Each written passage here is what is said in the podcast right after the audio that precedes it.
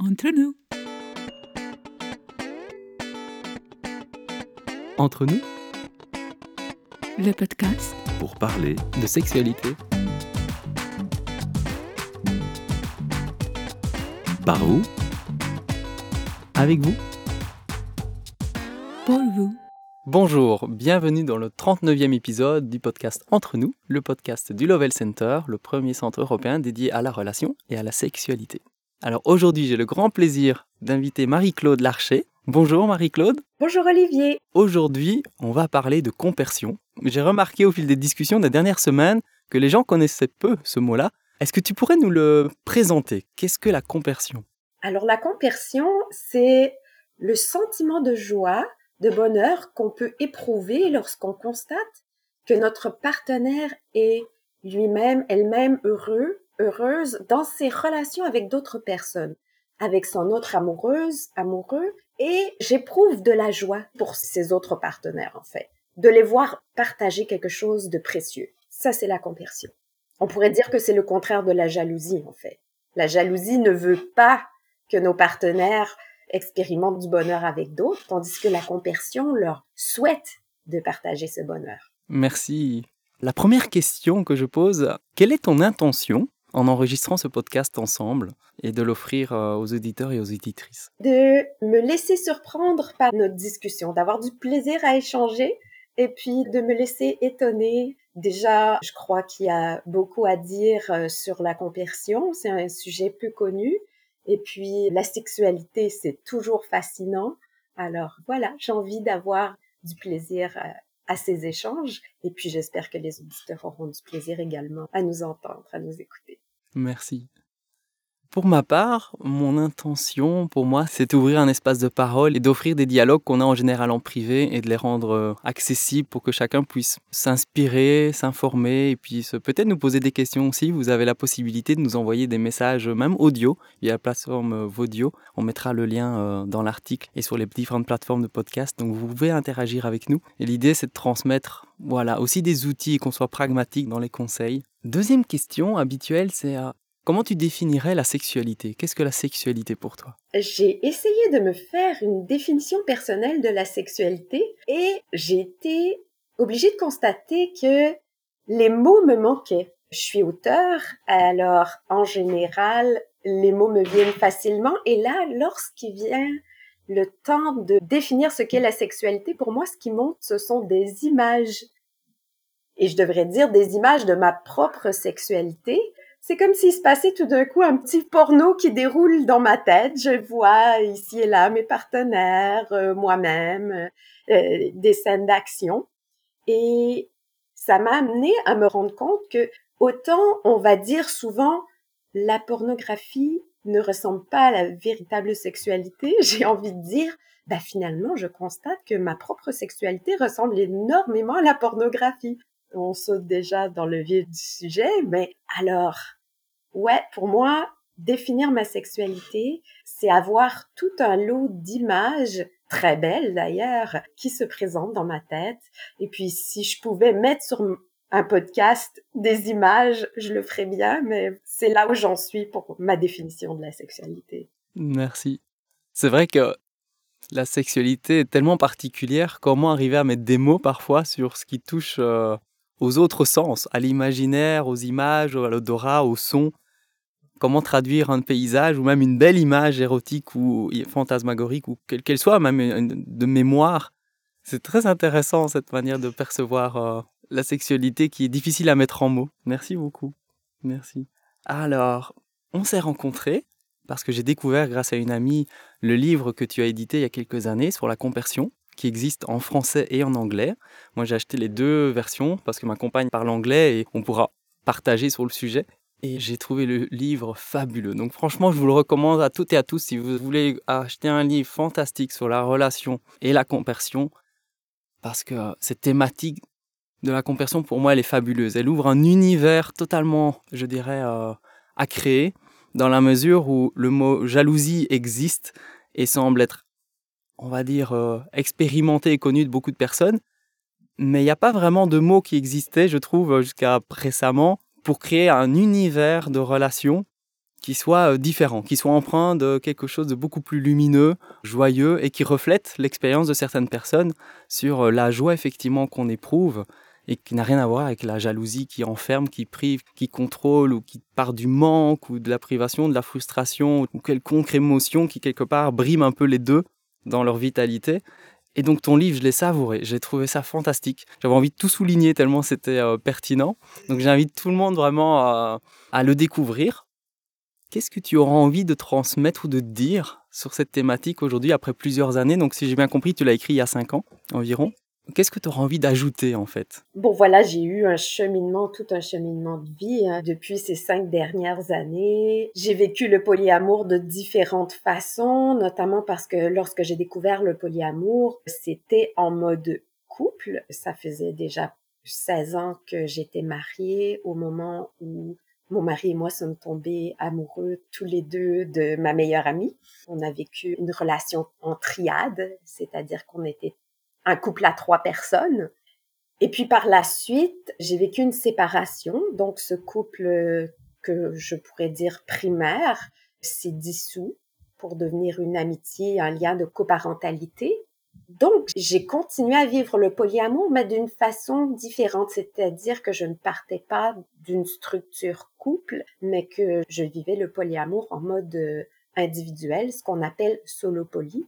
Donc, c'est une façon très, très différente d'aborder les relations plurielles. J'ai exploré cela pour me rendre compte que finalement, je m'étais fait un idéal que être solo poly, c'était plus poli que d'être polyamoureux en mode couple.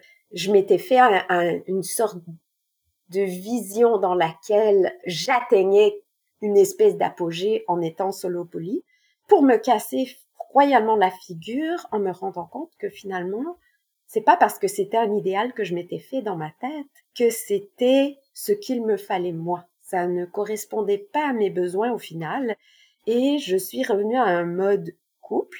Je forme une relation avec mon partenaire Pascal avec qui je cohabite euh, depuis cette année.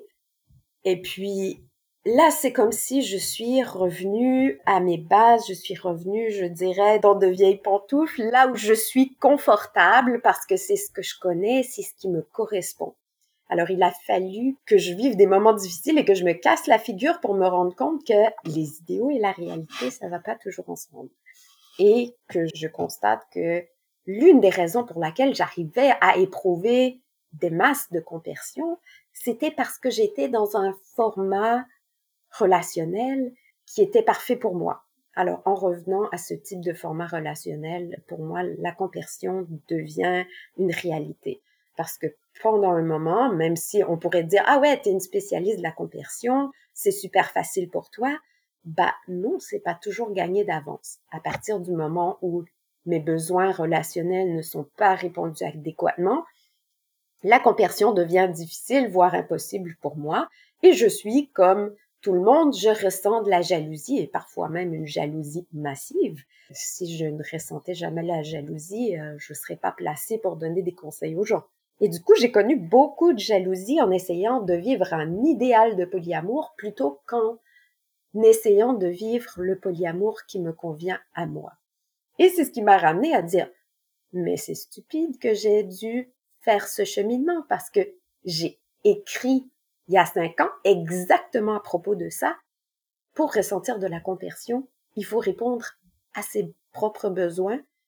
Et puis, donc, ça m'a ramené complètement aux bases de ce que j'avais déjà découvert. Parfois, on découvre des choses, on les oublie et on doit les redécouvrir. Alors, cinq ans plus tard, j'en suis à revenir exactement à ce que j'ai écrit. C'est toujours aussi vrai maintenant que ça l'était il y a cinq ans. Et j'imagine aussi que, comme tu l'expliques, parfois c'est bien de mettre des mots comme la compersion ou, euh, quoi que ce soit, des, mots qui permettent de forger un imaginaire, un cadre et où on, peut s'épanouir, parce que ça motive et ça génère de la vitalité et de la joie, mais quelque part, de ne pas être pris par le concept, comme tu dis, de garder du discernement, de la fluidité, de la curiosité, de la découverte, de naviguer avec tout ce qui se présente et de mettre en premier lieu quelque part nos besoins et nos désirs pour quelque part vivre sa vie plutôt que d'essayer d'atteindre un idéal. Et je me dis, comment finalement tout ça se passe aussi avec les partenaires? Comment, en naviguant à travers effectivement euh, la compersion et la jalousie par moment, on s'entend effectivement quand les besoins sont plus ou moins remplis ou moins remplis, ou si on s'éloigne de ce qu'on a vraiment besoin comme type de relation, comment tu es arrivé à, à naviguer avec la compersion, avec des partenaires? Est-ce que tes partenaires, par exemple, vivent la compersion? Est-ce qu'ils sont intéressés par la compersion? Est-ce qu'ils sont curieux? De le vivre ou de le partager avec toi Comment ça se passe? Alors, je dirais que le sentiment de compersion, comme le sentiment de jalousie d'ailleurs, c'est une expérience qui est très unique à chaque individu. C'est-à-dire que la compersion que moi je ressens ne prendra pas nécessairement la même forme que la compersion que vit mon partenaire Pascal ou que vit mon autre partenaire Vanessa. Chaque personne aura sa façon de l'expérimenter qui finalement est le reflet de sa propre personnalité. C'est-à-dire que, étant moi-même une personne qui vit beaucoup d'émotions, des émotions très intenses, ma jalousie et ma compersion se vivront sur ce mode.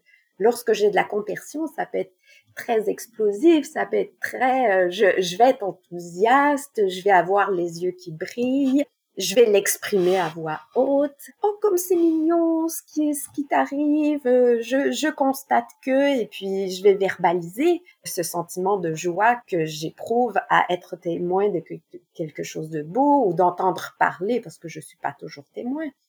Il y a beaucoup de moments d'amour qui se passent entre mon partenaire et ses autres partenaires dont je ne fais pas partie. J'en entends parler et ça me fait plaisir de savoir. Ma compersion va se vivre de cette manière-là et par opposition, je dirais, mon partenaire Pascal, lorsqu'il éprouve des moments de compersion, ça va être tout calme parce que il n'est pas une personne très émotive ni très expressive. Alors, pour lui, la compersion, ça va être des petits moments qu'il va vivre intérieurement. Et puis, si ça se trouve, je saurai jamais qu'il éprouve de la joie à me voir vivre de beaux moments. S'il le dit pas, ce sera vécu intérieurement pour lui, entre lui et lui-même. Et une chose qu'il a fait remarquer, c'est que pendant longtemps, il croyait qu'il n'éprouvait pas de compersion, parce que souvent sa compersion va être simultanée avec de la jalousie. Les gens croient souvent qu'on éprouve soit de la compersion, soit de la jalousie, mais ignorent qu'on peut ressentir les deux en même temps. Ce qui, au final, n'est pas si étonnant parce que les humains, on est très, on est souvent dans le paradoxe. On peut être heureux et triste en même temps, on peut aimer et haïr en même temps, on ressent souvent des émotions contradictoires en même temps, alors la compersion et la jalousie peuvent aussi se vivre en simultané. C'est-à-dire que je peux être heureux pour mon partenaire qui va passer une belle soirée avec son autre amoureuse, et en même temps être triste pour moi parce que je reste derrière et puis j'aurais aimé moi passer ce temps de qualité avec mon partenaire. Donc les deux peuvent coexister et c'est ce dont m'a fait part mon partenaire Pascal. Il vit souvent les deux émotions simultanées. Donc ça, c'est ce que je connais de son sentiment de compersion. Et puis si je pense à Vanessa, qui est polyamoureuse depuis euh, pas si longtemps, ça fait tout juste un an, j'ai l'impression que la compersion est pour elle quelque chose de absolument naturel. Ça déborde d'elle elle entend parler de ce qu'on vit par ailleurs et de mes autres relations et puis ça semble couler de source pour elle. On dirait que elle est née avec, on dirait. Alors, euh, je trouve ça formidable. Merci. C'est intéressant hein, de partager finalement ensemble les différentes manières de vivre la compersion, suivant, comme tu dis, nos personnalités, notre type de manière de s'exprimer dans la vie et d'être sensible à la vie et de voir qu'en fait, il n'y a pas non plus d'idéal à chercher, il y a juste à s'écouter, se découvrir dans un contexte et dans des besoins euh, qui sont changeants.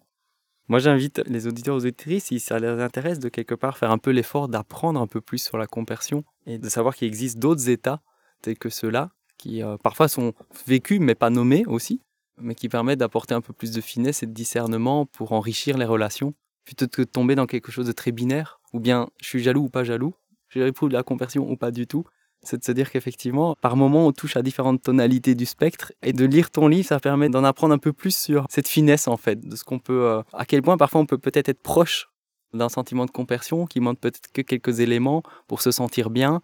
Et quand on se sent pleinement nourri, on peut davantage célébrer la vie à plusieurs, en fait, j'imagine. Une autre question, c'est la compersion a, émergé, le mot compersion a émergé dans le domaine du polyamour historiquement. Quelles idées as-tu quand on parle des deux thématiques, polyamour, compersion et sexualité Si on veut faire un lien entre compersion et sexualité, il y a des études qui ont constaté que les personnes qui pratiquent fréquemment la masturbation vont avoir tendance à avoir plus facilement le sentiment de compersion. Alors, les chercheurs, lorsqu'ils sont tombés sur ces résultats, ont été étonnés et se sont demandé pourquoi.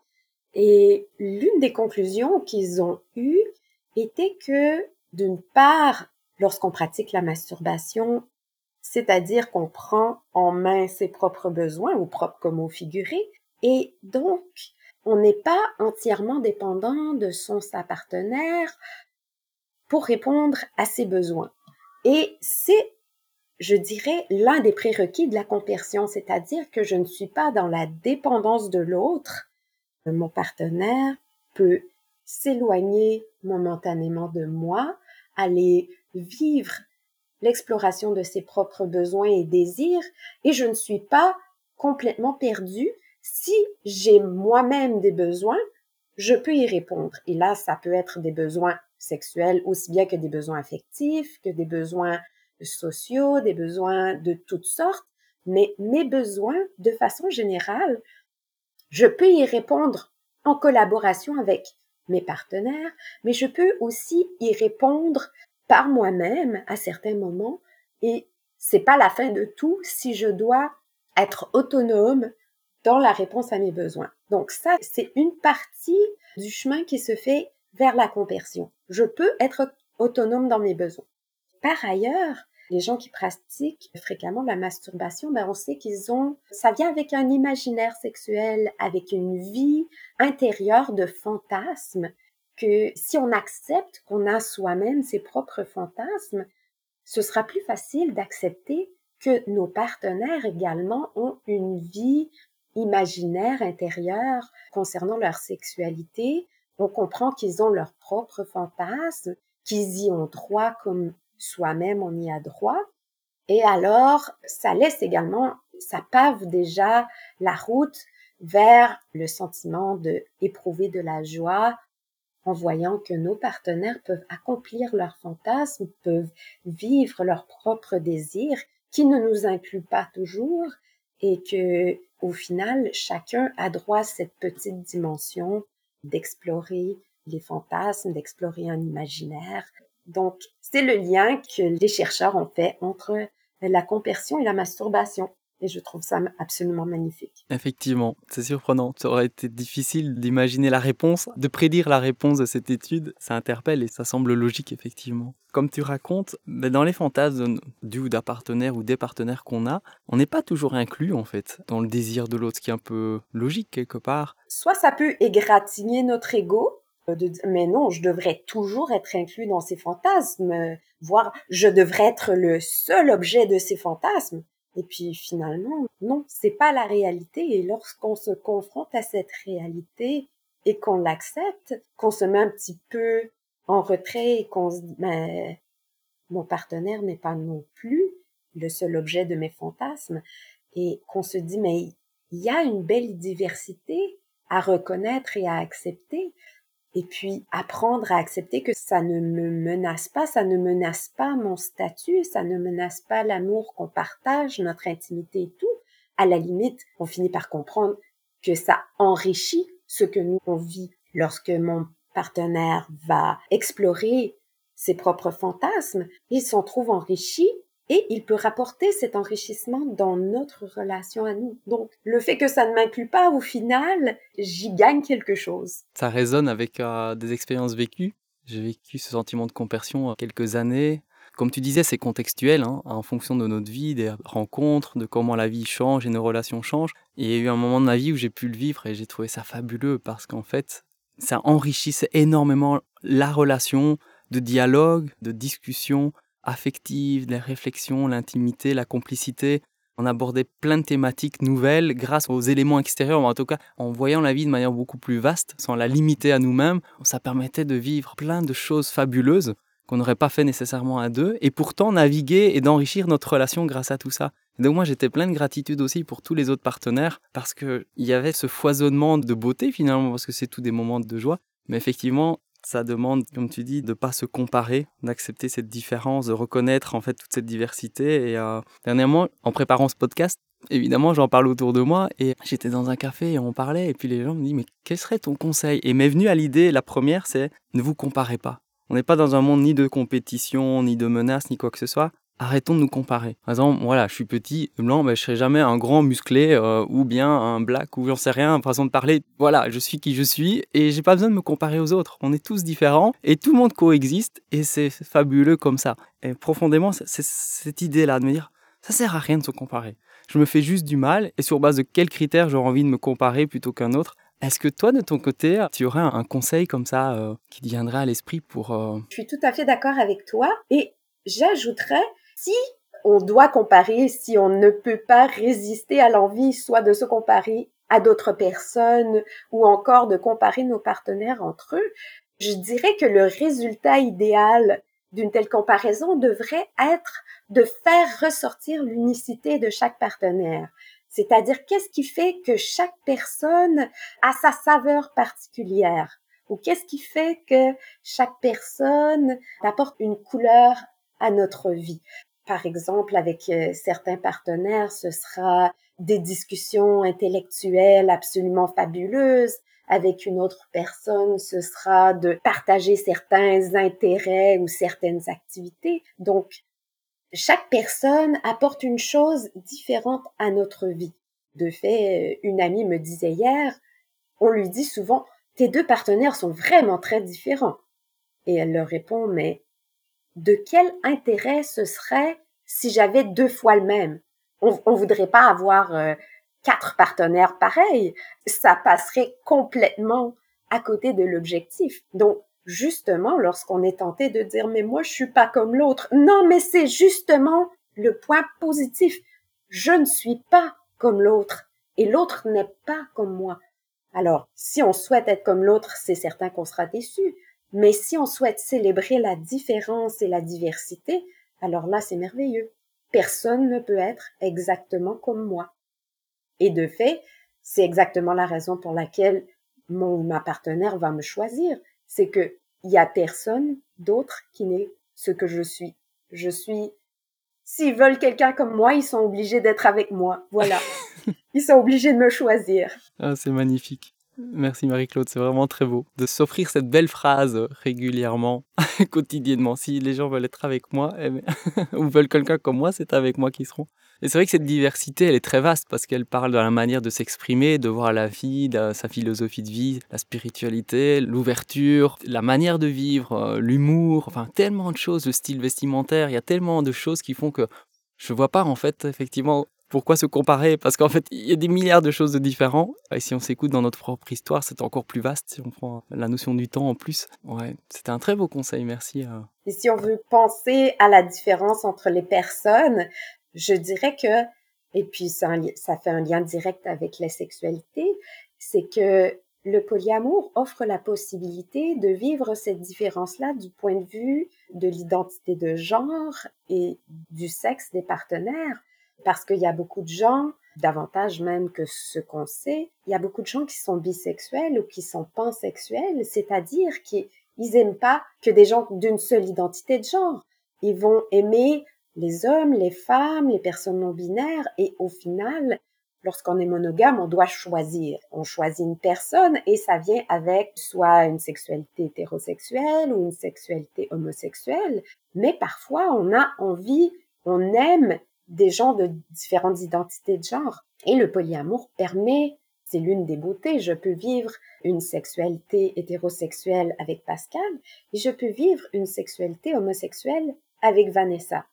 Et puis, si un jour j'ai un partenaire non binaire, un partenaire transgenre, ça ouvre encore d'autres possibilités sur le plan affectif, sur le plan de l'exploration sexuelle. Il y a cette dimension-là dans le fait que les gens sont uniques. Chacun vient avec euh, une identité de genre différente. Et l'une des choses que les gens vont souvent découvrir, j'ai été étonnée d'ailleurs du nombre de témoignages que j'ai vus à cet effet, c'est que nombre de personnes, en découvrant le polyamour, se sont en fait découverts asexuels. Ce qui peut être étonnant parce que le cliché qui est partiellement fondé, c'est que, ah, les polyamoureux, vous couchez avec tout le monde. Et bien que cela vienne avec une montagne de préjugés, on est forcé d'admettre que sans coucher avec tout le monde, bien sûr, c'est pas fondé, mais les recherches ont démontré que les polyamoureux ont en général un taux de satisfaction face à leur sexualité qui est nettement plus élevé que, disons, la moyenne de la population. Et ça vient du fait d'avoir une diversité de partenaires qui permet d'avoir une diversité d'expériences. Et puis, euh, c'est difficile de tomber dans la monotonie lorsque, justement, on a cette diversité-là et qu'on a la possibilité d'explorer.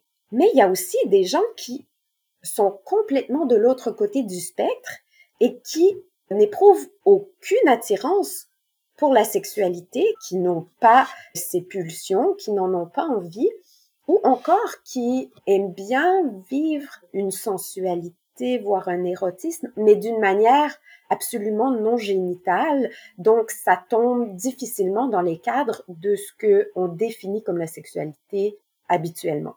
Mais dans la société en général, la sexualité est souvent perçue comme un problème. Euh, si tu n'as pas de désir sexuel, t'es quelqu'un d'anormal. Et c'est en arrivant dans une communauté polyamoureuse que les gens s'aperçoivent parfois que, eh non, ça peut être tout à fait normal de faire partie de ces personnes qui n'ont a priori pas d'intérêt pour une vie sexuelle. Et en ayant plus d'un partenaire, ça facilite la possibilité d'avoir quelqu'un qui va dire oui, je veux bien une relation amoureuse avec toi, je veux bien partager une sensualité, des câlins, de la douceur, mais ok, ça n'impliquera aucune génitalité. Et sachant que cette personne-là aura d'autres partenaires avec qui avoir une sexualité active, ben, ça ne leur enlève rien d'avoir un partenaire, une partenaire pour qui la sexualité n'est pas importante. Tandis que dans une relation monogame, si on a un partenaire asexuel, bah tout d'un coup ça veut dire qu'on est condamné à la chasteté, donc les gens n'acceptent pas ça aussi facilement. Ils vont dire on va en thérapie, on va régler le problème et tout de suite, justement, c'est perçu comme un problème. Alors que en ayant plus d'un partenaire, plus d'une partenaire, ça devient pas un problème à régler, ça devient une caractéristique, ça devient quelque chose à honorer, ça devient quelque chose qu'on peut trouver beau, de dire, bah, je suis une personne qui vit une vie sans sexualité et je suis heureux là-dedans. Je fondais euh, de joie et d'amour par rapport à la beauté de tes mots, vraiment. C'est tellement plein de, je trouve, de, de, sagesse, de bon sens, de compassion, d'empathie. Ça crée un univers aussi inattendu pour beaucoup de gens, probablement, qui connaissent pas nécessairement le polyamour. Ou, euh, comme tu dis, on a peut-être dans l'imaginaire l'impression que tout le monde doit faire l'amour avec tout le monde et que finalement, la sexualité, donc être ou vivre un moment d'asexualité, donc sans sexualité, serait euh, contradictoire alors qu'il peut émerger et apparaît peut-être beaucoup plus fréquemment dans ce contexte-là. Parce qu'on peut se le permettre, on n'aura pas prouvé, on n'est pas en compétition, on est tel qu'on est, on nous choisit tel qu'on est, et on peut s'exprimer dans nos désirs de manière plus directe et authentique, j'imagine, sans devoir correspondre à une norme, puisqu'en fait, il n'y a presque pas de norme, chacun est comme il est. Je dirais, si on, on arrive à être dans des polycules ou dans des communautés où cette ouverture d'esprit est présente ou se développe. Absolument. Voilà, tu as écrit le premier livre sur la conversion il y a cinq ans. Et donc, tu es venu, voilà, d'autres enfin, sources d'inspiration, tu as envie de partager autre chose. Et quel sera le sujet de ton prochain livre? Alors, le sujet de mon prochain livre portera sur les mythes qu'on a autour de l'amour, des relations, de la sexualité, voire des mythes qu'on a à propos de soi-même. Je dirais que Conversion est un livre que j'avais écrit avec mon cœur, vraiment. Je me suis éviscérée dans ce livre. En fait, Conversion était le livre que j'aurais eu besoin de lire lorsque j'ai moi-même découvert le polyamour. Mais je me suis rendu compte que même avant d'arriver à cette étape où on a besoin de développer le sentiment de conversion, il y a des réflexions qui se sont faites afin d'arriver à ce moment où on commence à mettre en pratique le polyamour, c'est-à-dire que avant de sauter à pieds joints dedans, il y a tout de même une sorte de remise en question. Il y a des moments où on s'aperçoit que le mythe qu'on a, les idéaux qu'on a concernant l'amour et les relations ne sont que ça finalement, des mythes. Donc, mon prochain livre revient sur cette étape préliminaire, je dirais, où on se remet en question, on fait ah ouais, mais c'est pas tout à fait exact. Je dirais, euh, je, je, pense notamment au mythe qu'on peut aimer qu'une seule personne à la fois. Il y a des gens qui sont déjà en relation, qui sont déjà, qui aiment profondément leur partenaire et puis tout d'un coup tombent sur quelqu'un d'autre une nouvelle personne absolument fascinante commence à développer des sentiments et tout d'un coup, la question ou l'idée reçue qui leur tombe dessus, c'est ah, mais si je tombe amoureux d'une deuxième personne, ça doit vouloir dire que j'aime plus la première. Bon, parfois ça peut être vrai. Des fois, les gens tombent amoureux d'une deuxième personne parce que ils sont plus amoureux de leur partenaire. Mais a priori, pourquoi est-ce qu'on assume que si on aime quelqu'un, ça veut dire qu'on n'aime plus l'autre? Parce que finalement, si on y réfléchit, le plus souvent, les gens aiment les deux personnes et c'est surtout qu'ils les aiment de manière différente parce qu'on peut jamais aimer deux personnes de manière identique puisque les gens ne sont pas pareils. Alors, il y a ce mythe qu'on ne peut aimer qu'une seule personne et il faut le déconstruire si on veut pouvoir mettre en œuvre le polyamour ou ne serait-ce que juste se laisser vivre ce sentiment d'aimer deux personnes en même temps, il faut confronter le mythe et la réalité. Donc euh, voilà, ça c'est l'un des nombreux mythes que j'essaie de déboulonner dans ce livre, mais il y en a des tas. Merci de nous partager le fruit de tes réflexions et ton cheminement et tes conseils euh, dans tout le domaine de la relation et de la sexualité. C'est vrai qu'en t'écoutant, m'est venu à l'idée, c'est un peu comme euh, quand on a plusieurs enfants quand j'ai eu mon deuxième enfant, j'ai dit au premier, écoute, il n'y a pas de compétition, j'ai euh, j'ai appris à aimer encore plus grâce à toi et à la présence de ta petite sœur, ça va être encore plus pour tous les deux. Quelque part, j'apprends encore plus de facettes et euh, c'est comme une vibration quelque part. Il n'y a rien qui est perdu ni gagné. C'est pas que je donne un morceau et qu'il y en a moins pour l'autre. Non, c'est juste un état d'être, de joie qui peut être radié, s'irradier comme ça et être partagé. Et euh, un peu comme le sentiment d'amour ou de désir ou de joie, c'est pas l'un qui fait défaut ou bien un qui est moins bien que l'autre, c'est juste qu'on le vit pleinement et on peut le partager, le rayonner et tout intégrer quelque part, inclure tous ces sentiments et enrichir la relation de base qui est aussi euh, grâce à laquelle on est là et on a avancé aussi. Donc c'est très très beau. Je suis très curieux de découvrir ton prochain livre. Il sortira quand? Dis-nous. Alors, je suis en ce moment en négociation avec une maison d'édition qui aimerait le voir paraître en septembre 2023. Donc, ce serait l'automne prochain. Alors, euh, c'est pas encore signé, c'est les aléas d'être auteur, mais ouais, il est possible que ce soit septembre 2023. On communiquera euh, les informations euh, quand tu nous les communiqueras, comme ça tout un chacun pourra aussi recevoir les nouveautés et les informations dès qu'ils sortiront. Ouais. Est-ce que tu aurais envie de communiquer autre chose sur ces domaines de polyamour et sexualité que tu as envie de transmettre aujourd'hui, qui te donne cœur à, à transmettre avant de clôturer le podcast? En fait, je dirais que de mon expérience personnelle et de ce que d'autres polyamoureux m'ont abondamment témoigné, c'est que le polyamour permet de découvrir autant du point de vue émotionnel que du point de vue sexuel, combien la diversité est plus vaste, combien il y a tellement plus à explorer que ce qu'on imagine a priori pour avoir été plusieurs années dans une relation monogame. Souvent, ce qui se vit, c'est au début, on est tout feu, tout flamme, on fait l'amour trois fois par jour, on n'en a jamais assez de l'autre, mais lorsque le quotidien s'installe, au bout d'un moment, la libido s'essouffle, l'imaginaire pâlit un peu, on a l'impression d'avoir fait le tour de ce qui était possible, et puis on en est souvent très triste, mais ou on est très cynique à propos de ça, bon, c'était inévitable, et puis, euh, et puis quand vient le polyamour, on se met à explorer et en fait, c'est exponentiel.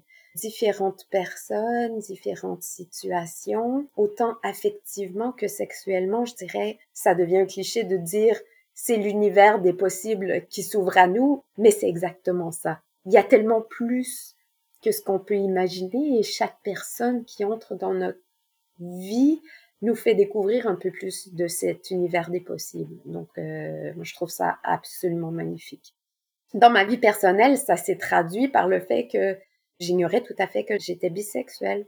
J'avais 39 ans lorsque je suis devenue polyamoureuse et à 39 ans, j'avais aucune idée que je pouvais être attirée par les femmes et à la limite, je me disais, bon, sexuellement, ça va, je peux m'amuser un peu, mais j'ignorais que je pouvais tomber amoureuse d'une femme. C'était absolument une nouveauté dans ma vie. Je suis tombée en bas de ma chaise lorsque j'ai découvert ça. Mais c'est une dimension absolument fabuleuse.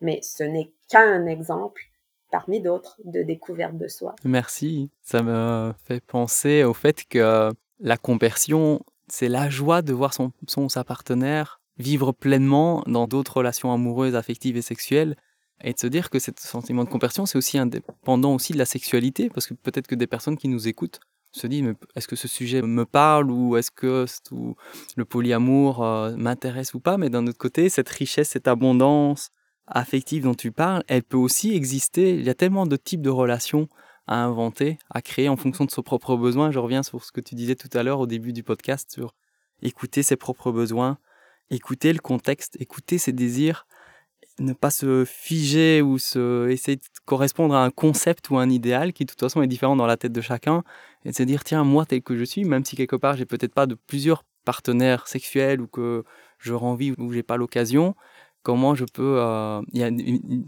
multitude de manières d'enrichir et de voir l'abondance ne fût-ce qu'en ouvrant le dialogue autour de la sexualité autour de soi ça fait déjà tellement de bien de progresser de commencer à s'apprendre se découvrir à travers la manière de dialoguer de la sexualité avec d'autres et d'être curieux, de poser la question aux autres. C'est aussi un beau cadeau qu'on peut se faire, euh, suivant un peu l'aisance qu'on a dans notre sexualité à présent. Pour rendre ce podcast encore plus accessible, je dirais, à un plus grand public et pas simplement à une communauté qui se sent déjà polyamoureuse ou, plus à l'aise. Je pense que tous tes conseils sont là pour la relation indépendamment de la manière dont on a dessiné ses propres relations. Absolument. Et je dirais même, pour moi, de devenir polyamoureuse, ça a été paradoxalement de redécouvrir l'importance de différents types de relations. C'est-à-dire que tant que j'étais monogame, ma relation maritale était ma principale source de réponse à tous mes besoins. Et il y avait entre mon mari et moi une énorme codépendance du fait que, bon, chacun devait répondre le plus possible à tous les besoins de l'autre. On était repliés l'un sur l'autre et paradoxalement en devenant polyamoureuse, donc en ayant davantage de partenaires amoureux, on pourrait dire ah mais toute ta vie est centrée sur ta vie amoureuse. Eh ben absolument pas en fait, c'est aussi de redécouvrir le pouvoir de la communauté, de redécouvrir l'importance des amitiés qui peuvent être sexuelles mais qui ne le sont pas forcément, de redécouvrir que le sentiment d'appartenance s'enrichit d'être vécu avec plus de types de relations que seulement les relations amoureuses. Donc, ça peut se vivre tout aussi bien dans la monogamie parce que les amis, c'est fondamental et souvent on les laisse, on les laisse partir de notre vie sans trop s'en apercevoir lorsque on tombe amoureux et tout d'un coup on se replie sur le partenaire et ça y est, les amis s'éloignent un peu, disparaissent de notre vie, alors qu'en fait, on devrait les garder tout proches. On a besoin d'une diversité de sources affectives pour pas toujours être accroché à notre partenaire amoureux et ne pas dépendre entièrement de cette seule source d'amour. Merci Marie-Claude. Merci pour euh, ce très très beau podcast. Merci du fond du cœur. Tout plaisir pour moi. Merci à toi. La dernière question du podcast, c'est euh, aurais-tu un conseil indépendamment du polyamour et de la conversion du sujet d'aujourd'hui, mais en relation avec la sexualité, aurais-tu un conseil à faire découvrir aux gens qui nous écoutent? Ça peut être un, atelier, un auteur, une expérience ou quelque chose lié à la sexualité qui peut-être pour toi a été un, un tremplin ou quelque chose de fort d'épanouissement? Alors j'ai eu un coup de cœur, peut-être que tu la connais déjà, Olivier, c'est l'auteur euh, Esther Perel qui a écrit L'intelligence érotique, et qui est un livre absolument magnifique et ce qui est magnifique, euh, c'est que ces conseils s'appliquent aussi bien aux monogames qu'aux polyamoureux. Ça touche à tout le monde. Et elle parle de désir, elle parle de fantasmes, elle aborde tout un tas de sujets. Elle parle également d'infidélité, ce qui est un sujet qui touche beaucoup de gens. Alors, Esther Perel, l'intelligence érotique, ça, ça a été un énorme coup de cœur pour moi. Euh, je le recommande à tout le monde. Merci beaucoup. Et voilà, c'est euh, c'est la fin du podcast. Ben, je te remercie de m'avoir accueilli, Olivier. Et puis, euh, j'espère que les auditeurs ont passé un aussi bon moment que ce que j'ai passé euh, en ta compagnie. Donc, merci du fond du cœur. Merci à toi. Sachez que si vous voulez euh, nous soutenir, on a besoin aussi de fonds pour pouvoir créer tous ces podcasts professionnellement et pérenniser toutes ces activités qui servent au plus grand public. Notre association sans but lucratif est là pour vous aider et on a aussi besoin de fonds. Donc si vous voulez nous faire une donation, on mettra les liens dans le podcast. Vous pouvez modestement donner 3 euros par mois ou 10 ou 15 dollars comme vous voulez. Ça nous fera très plaisir. On vous souhaite une belle fin de journée et rendez-vous au prochain épisode. Entre nous. Entre nous, Le podcast Pour parler de sexualité. par vous Avec vous. pour vous.